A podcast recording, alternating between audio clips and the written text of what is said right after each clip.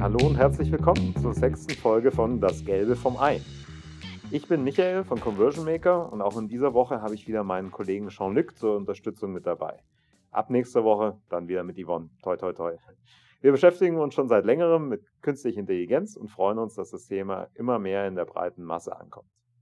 Ja, breite Masse ist auch ein gutes Stichwort und damit kommen wir direkt zu unserer Zahl der Woche und die lautet 14 Prozent. Denn so groß ist nämlich der Anteil kleiner und mittelständischer Unternehmen, die im Rahmen einer Umfrage von Jonos angegeben haben, KI bereits regelmäßig zu nutzen. Ja, mehr als die Hälfte der Befragten sieht die aktuelle Entwicklung im Zusammenarbeit mit generativer KI durchaus positiv. Damit landet Deutschland im europäischen Mittelfeld. Und davon ausgehen würde ich sagen, lass uns direkt mit Studien zum Einsatz von KI weitermachen. In welchen Bereichen KI im Mittelstand bisher am meisten zum Einsatz kommt, belegen nämlich die Ergebnisse einer Umfrage der Steinbeiß Augsburg Business School. 89 Prozent der Befragten gaben an, den größten Nutzen bisher in der Fertigung zu sehen. 53 Prozent sagten sogar, dass der Umgang mit KI eine wichtige Kernkompetenz in der Produktion der Zukunft darstelle. Mehr als die Hälfte der Unternehmen sind zudem fest davon überzeugt, dass KI in der Produktentwicklung und im Marketing eine zentrale Rolle spielen werde. Passend dazu hat das amerikanische Medium Adweek diese Woche veröffentlicht, wofür ihre Leser Generative AI einsetzen. Vielleicht inspirieren die Anwendungsfälle ja auch bei uns einen stärkeren Einsatz im Marketing. Ganz vorn mit dabei waren insbesondere die Bereiche Planung und Validierung. Hier hilft KI, Verbraucherdaten für langfristige Strategien zu interpretieren. In Bezug auf Social Listening hilft Generative AI, ansprechende Fragen zu entwickeln und Antworten schnell zu parsen, um die Verbraucherstimmung besser zu verstehen. GenAI zeigt auch Potenzial im Programmatic Advertising mit seiner Fähigkeit, Anzeigen im großen Stil zu personalisieren und so das Nutzererlebnis zu verbessern. Jean-Luc, was denkst du, woran liegt es, dass das Potenzial von KI in den verschiedenen Branchen so unterschiedlich eingeschätzt wird? Ich glaube, das liegt vor allem daran, dass wir in den unterschiedlichen Branchen unterschiedlich viele Use Cases tatsächlich sehen, beziehungsweise die an die Öffentlichkeit kommen oder breiter kommuniziert werden wenn ich KI einsetze, dann macht es natürlich auch Sinn, ja, darüber zu sprechen, mich mit anderen Gleichgesinnten dazu auszutauschen. Da sind wir wahrscheinlich in unserer Marketing-Bubble prädestiniert für und hören da sehr viel von KI. Das ist in anderen Branchen sicherlich noch anders. Das mag sicherlich aber auch daran liegen, dass einige KI noch für sich als Geheimwaffe sehen, ähm, den Einsatz weiter erstmal testen wollen, weiter voranbringen, richtig gute Ergebnisse erzielen wollen, bevor sie damit dann auch an die Öffentlichkeit gehen. Ein anderer Aspekt mag sicherlich sein, dass wir noch ein Wissensgefälle in den unterschiedlichen Branchen haben. Wie schon gesagt, im Marketing wird das Thema sehr gehypt. In anderen Branchen, beispielsweise auch mit einem sehr starken B2B-Fokus, äh, findet man deutlich weniger Schlagzeilen zum Thema KI. Und da, glaube ich, ist das Wissen auch noch nicht so verbreitet und bei den potenziellen Nutzern angekommen, sodass sie sich mit dem Thema auseinandersetzen. Ja, wobei auch im Marketing muss man ja unterscheiden. Ne? Da gibt es sehr gehypte Use Cases und äh, zum Teil eher unterschätzte. Was würdest du sagen, sind so die Marketing-Use-Cases, die am meisten unterschätzt werden?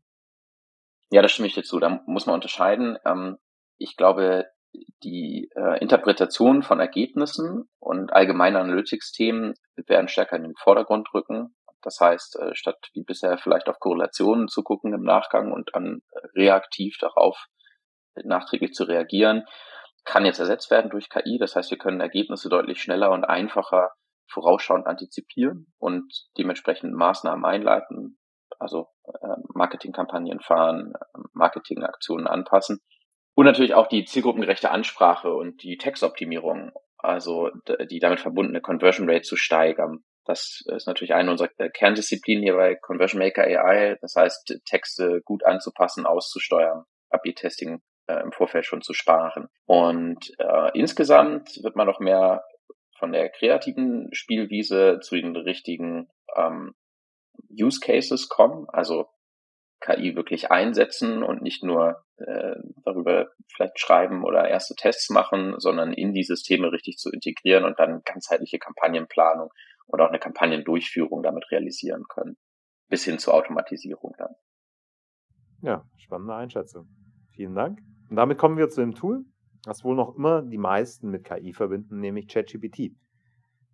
OpenAI, das Unternehmen dahinter, hat jetzt bekannt gegeben, dass der äh, generative Textgenerator eine Verbindung zum Internet aufbauen kann, zumindest für zahlende User. Wer das Feature ausprobieren möchte, muss dafür nur die Einstellungen in seinem Account ändern und Browsing als Default setzen. Bisher basiert das KI-Tool auf Daten, die nur bis ins Jahr 2021 bzw. 2022 zurückreichen. Jean-Luc, hast du das neue Feature schon ausprobiert? Ja klar, das habe ich direkt ausprobiert. Ähm, wir gucken uns ja hier regelmäßig die neuesten Tools an oder äh, neueste Modelle, die dann beispielsweise von OpenAI angeboten werden. Das neue Feature funktioniert auch schon ganz gut. Das heißt, ähm, bisher konnte man als Endverbraucher eigentlich nur mit BART in der Beta-Version als Generative AI-Tool auf das Internet zugreifen, ähm, Inhalte durchsuchen, die dann zitiert wurden in den Ergebnissen. Das geht jetzt auch mit ChatGPT. Im Vergleich zwischen ChatGPT und BART würde ich sagen, ist ChatGPT deutlich strukturierter in den Antworten, die ausgegeben werden. Also Bullet Points statt äh, lange Fließtexte zum Beispiel. Und ähm, ChatGPT neigt zu weniger Halluzinationen als BART. Also er findet keine Inhalte oder übertreibt Inhalte, die dann aufgefunden werden und angereichert werden. Ähm, jedoch kann ChatGPT, ähnlich wie BART, die äh, Inhalte, die aufgefunden werden, die veraltet sind, nicht so richtig einstufen und priorisieren. Also wenn ich mir zu einer Person ähm, einen Lebenslauf ausgeben lassen möchte und es wird ein altes Xing-Profil zum Beispiel gefunden, das seit zwei Jobstationen nicht mehr geupdatet wurde, ähm, auf LinkedIn aber zum Beispiel alle Stationen gefunden wurden, dann kann ChatGPT genauso wie BART auch noch nicht unterscheiden, welches jetzt die aktuellste Position ist und dann werden die inhaltlich miteinander vermischt und dann äh, bin ich vielleicht der Marketing-Experte ähm, bei LinkedIn, aber noch der studentische Kellner äh, im Café um die Ecke bei Xing und dann wird daraus eine tolle Jobbeschreibung gemacht. ChatGPT hat das äh, Feature ursprünglich schon einmal angekündigt gehabt, aber nach wenigen Tagen wieder gestrichen und jetzt kann man es zumindest als bezahlender Nutzer schon austesten. Das würde ich auch jedem empfehlen, das mal zu tun und die Vor- und Nachteile beziehungsweise die Grenzen und ausfindig zu machen. Mittel- bis langfristig muss man wahrscheinlich je nach Use Case tatsächlich abwägen, wie gut die Ergebnisse sind. Also wenn ich als Hersteller eines Produktes ein Interesse daran habe, dass meine Daten bei ChatGPT ausgegeben werden, damit ich mich über ein Produkt zum Beispiel informieren kann, sieht das bei Webseitenbetreibern, die ihren Traffic monetarisieren wollen, sicherlich anders aus. Die haben natürlich kein Interesse daran, wenn ChatGPT, ähnlich wie es damals bei den Suchmaschinen der Fall war, die Ergebnisse schon in der Suchergebnisseite beziehungsweise jetzt hier im Chatverlauf ausgeben, denn die Webseitenbetreiber möchten den Traffic auf ihrer Seite haben, damit sie ihn dann durch einen Klick auf eine Werbeanzeige oder ähnliches monetarisieren können. Und da denke ich, müssen wir jetzt abwarten. Ähm, technisch gibt es die Möglichkeit, dass man unterbinden kann durch den sogenannten User Agent, den äh, GPT-Bot auf seiner Webseite die Ergebnisse auslesen zu lassen. Und das werden sicherlich einige Webseitenbetreiber zukünftig tun. Man sieht das jetzt schon bei den ersten tatsächlich. Und dann sind die Ergebnisse, ich will nicht sagen verfälscht, aber natürlich dadurch beeinflusst. Und dann müssen wir gucken, wie gut es dann noch ist, auf das Internet zugreifen zu können und dann aber nicht alle Informationen zur Verfügung zu haben, um eine Antwort ausgeben zu können. Was denkst du denn dazu, Michael? Was wird sich dadurch ändern aus deiner Sicht? Ja, ich denke, dass zukünftig sicherlich äh, Suchmaschinen ähm, eher in diese Art der Konversation dann äh, tendieren werden. Das heißt, dass der klassische Suchschlitz immer mehr zu einem Dialogschlitz wird, äh, dass du die Erwartungen, die ich habe. Und dadurch wird sich ein Stück weit auch das Suchverhalten der Leute aus meiner Sicht verändern.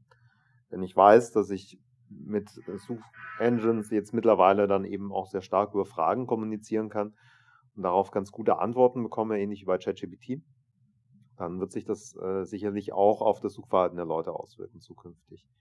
Ähm, ob dadurch jetzt ChatGPT große Konkurrenz zu, zu Google wird, das muss man abwarten. Also ähm, wie gesagt, ich finde immer noch, dass BART teilweise noch sehr unterschätzt wird, was es kann.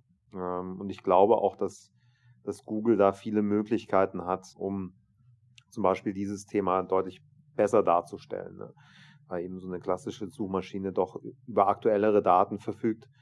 Ähm, und dieser Workaround, den gerade ChatGPT geht mit eigenem Crawling der Inhalte, dann ähm, glaube ich auch ein paar Gefahren mit sich bringt, wie du es auch beschrieben hast. Ne?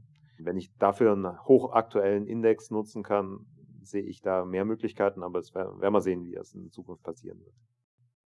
Ja, aktuell sehe ich auch die Ergebnisse im Shopping-Kontext noch sehr ernüchternd, wenn wir versuchen, das äh, potenzielle Nutzerverhalten zu simulieren, in ChatGPT. Also schaut gerne mal bei uns bei LinkedIn vorbei. Wir haben gestern in der Vorbereitung ein bisschen drüber diskutiert, ähm, was könnte, wie könnte man es nutzen, äh, sich beispielsweise einen Laufschuh für den nächsten Marathon bestellen wollen, der dann rechtzeitig ankommt in der passenden Größe und Farbe.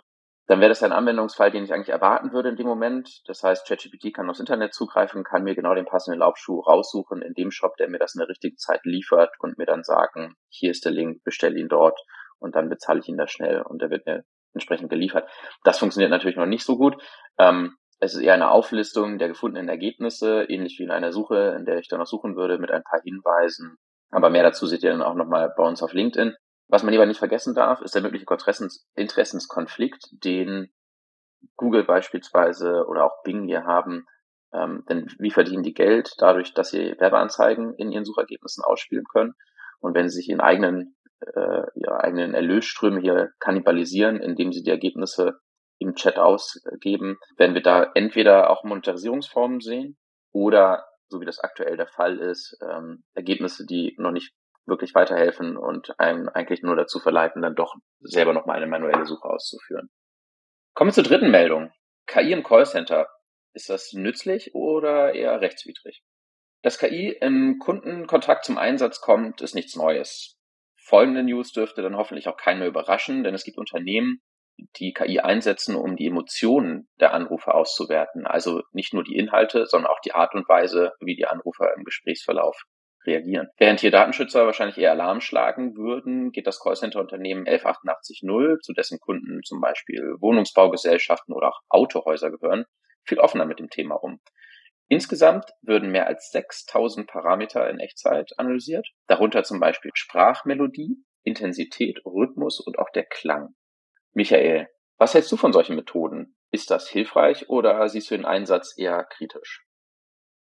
Also ich persönlich finde sowas, um jetzt einen Call durchzuführen, eher praktisch. Ja. Ich habe in der Vergangenheit, äh, ihr wisst, auch vertrieblich äh, natürlich gearbeitet, auch für US-Unternehmen äh, teilweise. Und da, die hatten schon solche Software im Einsatz, ähm, um jetzt zum Beispiel Produktdemos oder Calls noch äh, zu optimieren. Ich persönlich fand es so als Mitarbeiter recht praktisch, weil natürlich ist immer so eine Art Kontrolle natürlich über dich, aber du kannst auch wahnsinnig viel über dich selber lernen und, ähm, und auch versuchen, besser zu machen. Ne? Also mir persönlich hat es enorm geholfen. Ich könnte mir vorstellen, dass es den Mitarbeitern ähm, von 1188.0 ähnlich geht, je nachdem, ja, ob da jetzt Druck dahinter herrscht. Ähm, das kann man alles von außen so nicht sagen, aber prinzipiell bietet das System auch viele Optimierungsmöglichkeiten für einen persönlich, finde ich. Ja. Inwieweit jetzt welche Daten datenschutzrechtlich da verarbeitet werden, kann ich von außen jetzt nicht, nicht beurteilen. Ne? Also wie gesagt, der Anwendungszweck, der liegt relativ nahe, dass es Unternehmen machen. Ähm, und ich sehe auch einen praktischen Nutzen darin, ähm, um Dinge besser zu machen. Ähm, wie Daten dort verarbeitet werden, das muss letztendlich äh, das Unternehmen selber mit den äh, zuständigen Datenschutzbehörden klären, beziehungsweise sich selbst datenschutzrechtlich da entsprechend aufstellen. Ja. Da mag ich mir jetzt von, von außen kein, kein Urteil erlauben. Ja. Natürlich ist sowas immer ein Stück weit, äh, wird immer sehr kritisch in, in Deutschland auch gesehen. Ähm, und natürlich sind ja, Ängste auch begründet, die man damit hat. Aber am Ende des Tages, glaube ich, sieht man da schon einen praktischen Nutzen. Ähm, und ähm, es ist ja nur eine Interpretation. Also eine KI macht ja nichts anderes als eine Prediction abzugeben, also sprich eine Einschätzung abzugeben, wie jetzt derjenige drauf sein könnte. Ja. Entspricht dementsprechend auch nicht immer 100% der Wahrheit, wenn man ehrlich ist. Aber hilft ja, bei der Optimierung. Dann lass uns zu unseren Quick News kommen. Die erste Quick News stammt mal wieder aus Baden-Württemberg, unserem Heimatbundesland, und hier wird weiterhin auf KI gesetzt. Nachdem wir bereits in der ersten Folge vom KI-Standort Baden-Württemberg und dem Bau des Innovation Park Artificial Intelligence berichtet haben, gibt es jetzt wieder News aus dem Süden Deutschlands. Denn die Landesregierung sieht nämlich gigantisches Potenzial für die Wirtschaft und will für die Gründerforderung und auch für die Vernetzung von Hochschulen sich weiter einsetzen. Erst im August hatte das Land mitgeteilt, im Rahmen eines Innovationswettbewerbs zum Thema Sicherheit mit und für KI insgesamt sechs Gewinner mit rund 900.000 Euro fördern zu wollen. Das klingt ja fast so, als wäre Baden-Württemberg ein echter Vorreiter, wenn es um die Förderung von KI-Startups und Initiativen geht. Michael, was hältst du von solchen Förderprogrammen? Und werden sie uns tatsächlich in Deutschland zum KI-Vorreiter machen? Ja, schwierige Frage. Also äh, grundsätzlich finde ich es immer positiv, wenn äh, Startups gefördert werden. Ne? Hm, also von dem her ähm, ist es eine tolle Initiative. Wenn man es jetzt ein bisschen ausbalancierter betrachtet, stellt sich dann natürlich schon bei 900.000 Euro und sechs Unternehmen die Frage, was man im Schnitt mit 150.000 Euro allein bewirken kann als KI-Startup. Ja? Und ähm, das wird ähm, meiner Einschätzung nach natürlich nicht ausreichen, um dort ein großes Unternehmen aufzubauen. Ne? Da bedarf es weitere Investoren. Aber vielleicht ja, sehen die das als eine Art Erfolgskriterium an, Bewertungskriterium und sagen, ich investiere bewusst auch in Startups, die solche Wettbewerbe gewinnen und eben Förderungen erhalten. Also von dem her, wie gesagt, ich finde es positiv. Wird das allein uns zum KI-Vorreiter machen? Das sehe ich eher kritisch. Aber vielleicht kannst du einen ganz guten Anstoß dazu liefern. Das sehe ich genauso. Kommen wir damit zur zweiten Quick News und zwar zu LinkedIn. Die führen generative KI im B2B-Marketing ein. LinkedIn hat nun als eine der ersten Plattformen ein KI-geschütztes Tool für B2B-Marketing vorgestellt. Das Programm Accelerate zielt darauf ab, Anzeigenkampagnen schneller zu erstellen und Zielgruppen zu empfehlen. Als kleiner Reminder, LinkedIn wurde 2016 von Microsoft für 26,2 Milliarden Dollar übernommen.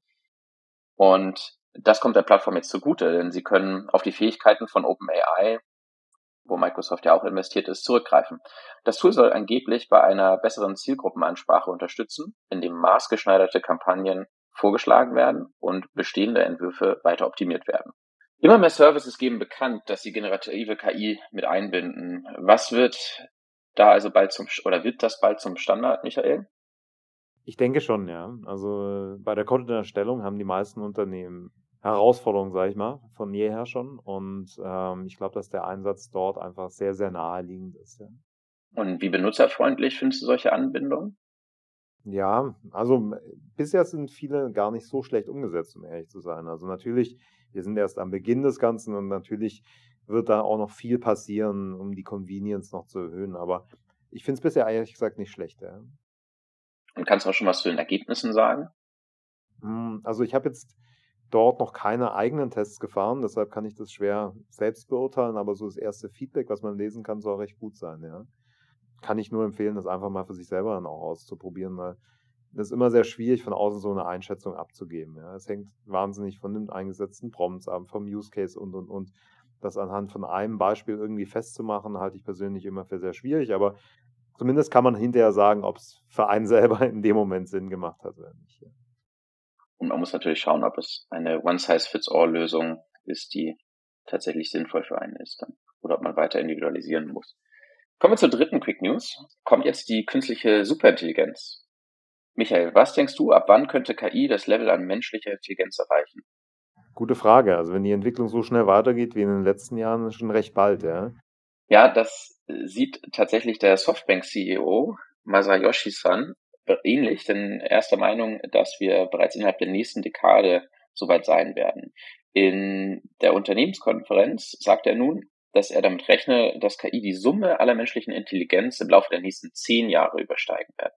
Außerdem sprach er noch davon, dass äh, künstliche Super, von einer künstlichen Superintelligenz, die die Intelligenz des Menschen um den Faktor 10.000 übertreffen soll.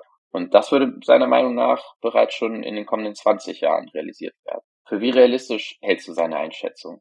Uh, schwierig zu sagen, ja. Also grundsätzlich ist da halt immer die Frage, ja, wann ist das theoretisch möglich, ja, und wann wird es praktisch der Allgemeinheit zur Verfügung stehen. Ne? Also da sprechen wir jetzt hier von irgendeinem Supercomputer, der in irgendeinem Rechenzentrum steht äh, und irgendeinen Use Case dort erfüllt, oder äh, wird das Ding dann so verbreitet sein wie heutzutage äh, Mobiltelefone und jeder wird darauf zugreifen können.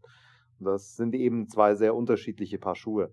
Ich glaube schon, dass durch den Einsatz von Quantencomputing zukünftig viel, viel mehr möglich sein wird, als jetzt der Fall ist. Ne? Ich glaube, da sind wir uns alle einig.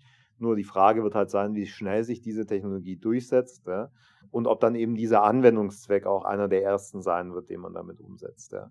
Ähm, aber prinzipiell ja, sind die Möglichkeiten dafür da. Und als äh, Leitge geplagter Softbank äh, Kleinaktionär, ja, würde ich mich auch freuen, wenn Softbank da tatsächlich was hinbekommt. Aber lasst uns abwarten. Ja. Also 20 Jahre ist schon eine sehr lange Zeit. Ja. ja, damit sind wir nun beim Ende angekommen.